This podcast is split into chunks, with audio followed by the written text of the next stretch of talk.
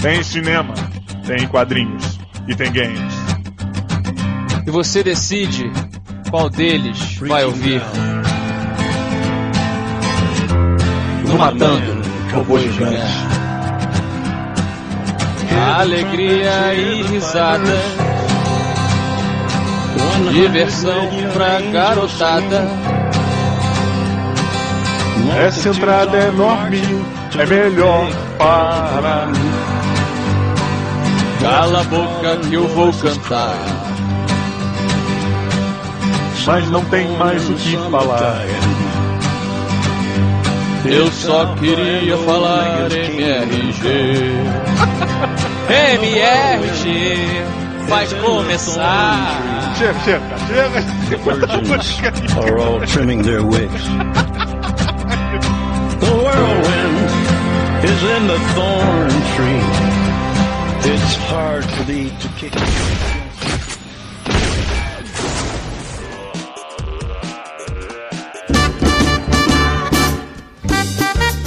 Bom dia! Boa noite. Estamos começando mais um Matando Robô Gigante. Eu sou o Beto Estrada e estou aqui com Afonso Desmiolado Solano. e diretamente de Brasília. Didi Braguinha. Ele esqueceu o que ia falar, tenho certeza. É, eu esqueci. Eu, eu peraí, tem que falar alguma coisa, será? Ficou fofinho, ficou fofo. E, e uma coisa que não é fofa é fumar. Beto está fumando nesse instante. Eu não. Tá sim. Não tô. Você riu aí com o chefe soprando a fumaça. É, é um riso peculiar. Olha só, meus amigos, eu tô com uma dúvida que eu queria compartilhar com vocês. Eu fui julgado, né, nesse final de semana, pra variar. Não, você. É, pra variar um pouquinho. É, o seguinte, eu voltei a jogar Skyrim. Opa, jogão. Jogão, jogão, né? Peraí, você voltou a jogar Skyrim ou voltou a jogar o online? Não, não, não. Skyrim. O, o meu querido Afonsinho trouxe pra mim dos Estados Unidos quando ele viajou. É verdade. Uma cópia de Skyrim do Nintendo Switch. Só que eu tava jogando outro jogo, como vocês Olha. sabem, eu jogo um jogo de cada vez. E aí agora chegou o momento de imergir no mundo de Skyrim novamente. Olha aí. E aí, o que que acontece? Eu estou merdando o nível Skyrim de novo. Estou lendo livros do Lord Skyrim pra compreender melhor aquela realidade, essas coisas todas que eu costumo fazer. Só que eu fui julgado e aí eu fiquei pensando nisso. Hoje a gente vai falar aqui de um jogo, um jogo que é um lançamento, porém se apoia num jogo antigo. E aí eu pergunto pra vocês, até onde vai o limite de você rejogar uma obra tão densa quanto Skyrim e você realmente se dedicar àquilo, mergulhar aquilo, porque nós trabalhamos com isso. Olha, eu, eu tô contigo, Beto, porque recentemente eu resgatei e rejoguei dois jogos que eu sou muito fã, vocês sabem que são Dead Space 1 e 2. Oi, o cara quase fez isso, Afonso. Tá na Game Pass. Isso é, é verdade, é verdade. E aí que é foda pra caralho. Eu fiquei muito triste com o 3, né? O 3 foi pra um caminho muito de super, super ação, assim, uma coisa meio. é, a gente vai falar também hoje, Resident Evil, depois foi pra um filme de ação e tal. Tipo Adventure da vida, assim, Adventure de, de aventura, né? Um, É, ele virou, ele virou um jogo que não tem nada a ver com Dead Space 1 e 2, cara. Pois é, e 1 e 2 é tão legal. E é- Eu eu ouso dizer, não sei se você concorda comigo, mas o 2 é melhor do que o primeiro. O primeiro é muito novidade, mas o 2 conserta tanta coisa do segundo, né? Do primeiro. Concordo contigo, concordo. E o, o Isaac passa a falar, né? É verdade. Faz todo sentido. Mas eu gosto, eu gosto de, de resgatar jogos antigos. Eu joguei também no Xbox quando saiu aí, esse antigo mesmo, um dos meus jogos favoritos. Pra mim, um divisor de águas, que foi o Out of This World. Caraca. É, mas aí, mas aí já passa de um limite, né? Porque aí é, é dar uma olhada pra como é que eram as coisas lá atrás. Porque a sensação que eu tô tendo com Skyrim, apesar de você notar que, que já passou, né? Assim, em algumas coisas de gráfico, de mecânico e tal, ele ainda é um jogaço, assim, ainda é um dos melhores jogos que você pode jogar. Lembrando que ele já era um jogo graficamente datado no lançamento.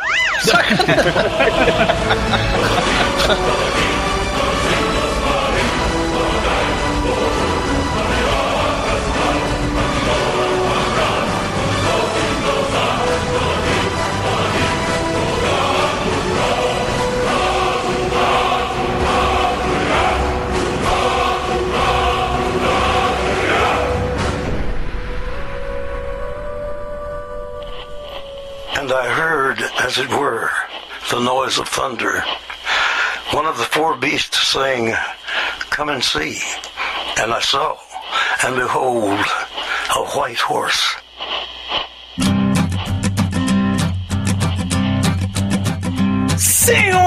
E senhores, no ano de 2013, uma pequena pérola foi lançada no mundo dos videogames. O jogo State of Decay veio, ninguém falou nada, ninguém ouviu nada, porém, meus amigos, organicamente no boca a boca, ele foi se tornando um jogo cult, depois um jogo popular, e aí, finalmente chegamos em 2018 e temos um dos maiores lançamentos do Xbox no ano, que é State of Decay 2. Didi Braguinha, por favor, traga-nos a sinopse deste jogo que é peculiar. Vou fazer duas sinopses hoje porque, né? Porque sim. Porque uma, uma sinopse ruim de Didi Braguinha não é o suficiente. Olha, tem gente que gosta, tá? Você quem ouve o MRG há muito tempo percebe que eu acabei sendo vendido para a propaganda do Beto que suas sinopses são muito ruins. Eu achei engraçado o jogo. Ah, a culpa é do Beto, não é sua. É, a culpa é minha. sacou? Agora, olha, olha que filha da puta, Diogo. Ele tá falando mal de tu e jogando a culpa em mim, pô. A culpa da opinião do Afonso é sua, Beto. É, pois é.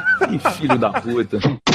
Então vamos ao que interessa. Primeira sinopse, a sinopse mais resumida é para agradar o público maior. A sinopse é zumbis. Acabou. And that's all I have to say about that. Acabou a primeira sinopse. É, a segunda sinopse, sinopse minha de minha autoria, que eu fiz aqui, escrevi bonito, não escrevi nada. Mas vamos lá. Queridos amigos, um grupo de sobreviventes. Eu sou benzão aí.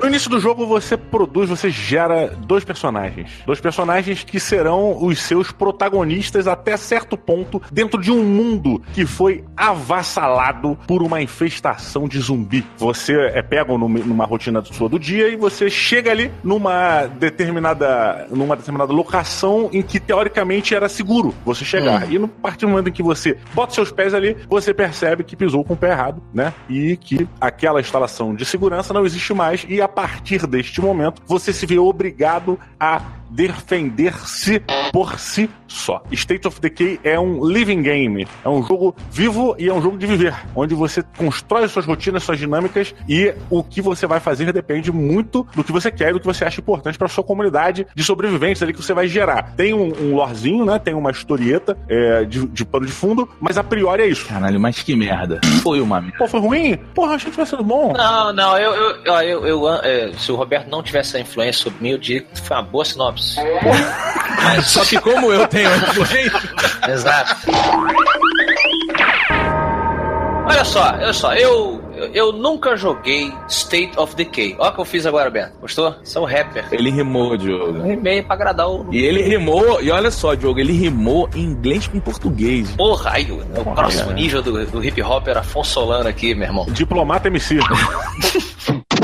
Eu vou dizer por que eu nunca joguei State of Decay. Porque, apesar de ser grande amigo de vocês dois, eu gosto muito de coisas bonitas, né? O jogo é feio pra caralho, O velho. jogo é muito feio.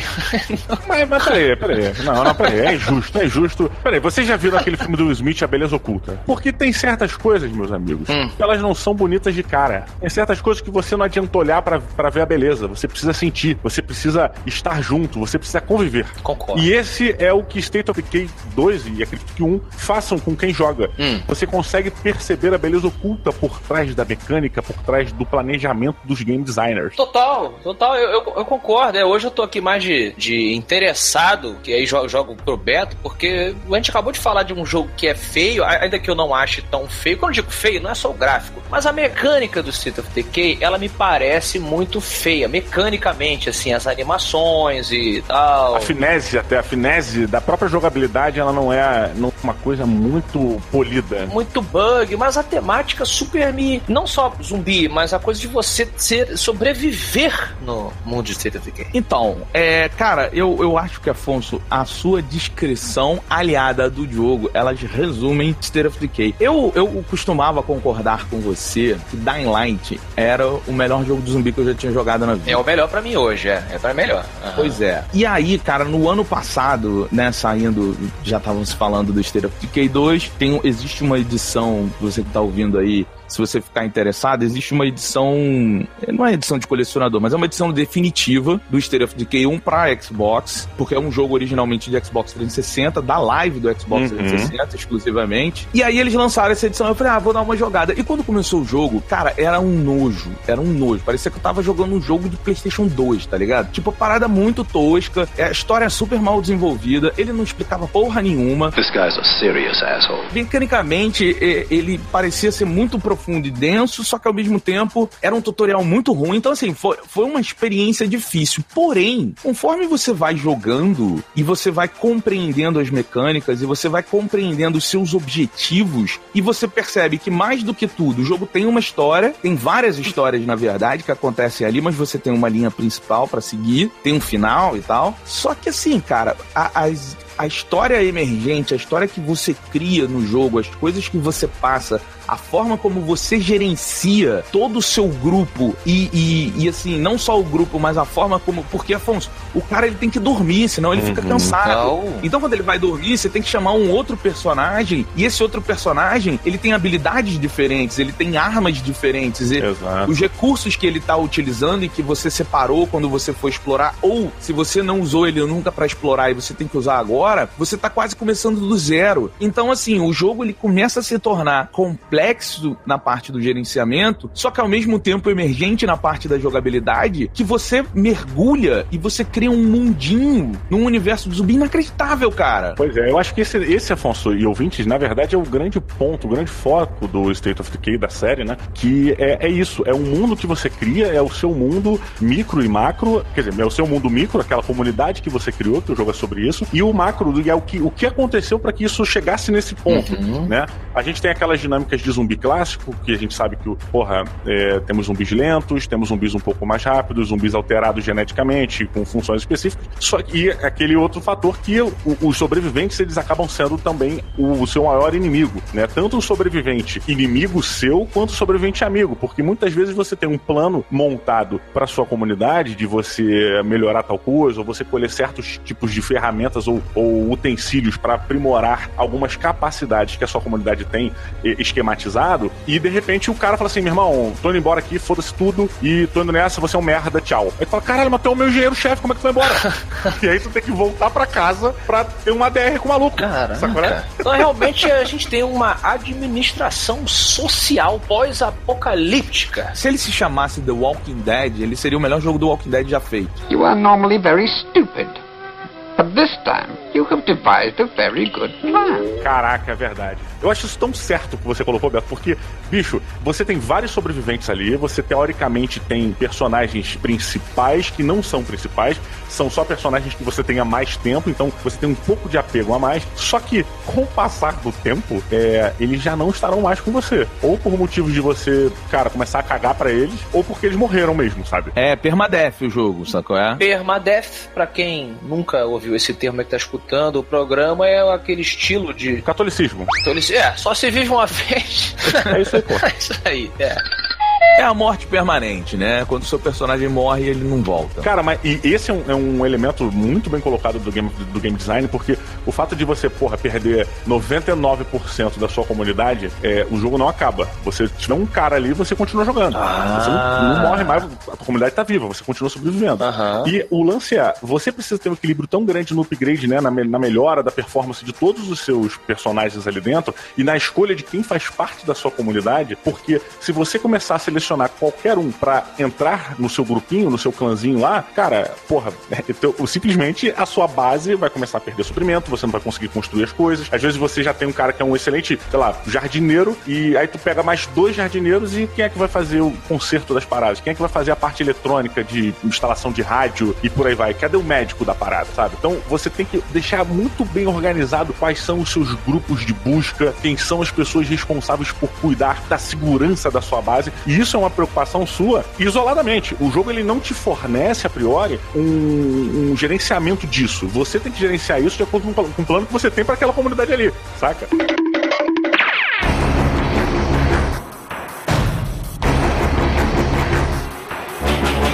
No nosso fabuloso canal do Matando Robô Gigante lá no YouTube. É, e o endereço, por favor, Beto? www.youtube.com barra Matando Robô Gigante. Olha aí, você que ouve a MRG há muitos anos, a gente sabe que nem todo mundo migrou para o YouTube, mas temos discussões muito interessantes, incluindo uma chamada O que você faria no apocalipse zumbi, Uhum. lá no nosso YouTube. E eu pergunto aqui, que a gente pode ser cuzão no State of Decay? Dá pra você chegar num acampamento, acampa- um acampamento, pessoas legais e ser cuzão, acabar com tudo, pegar os suprimentos deles? Dá.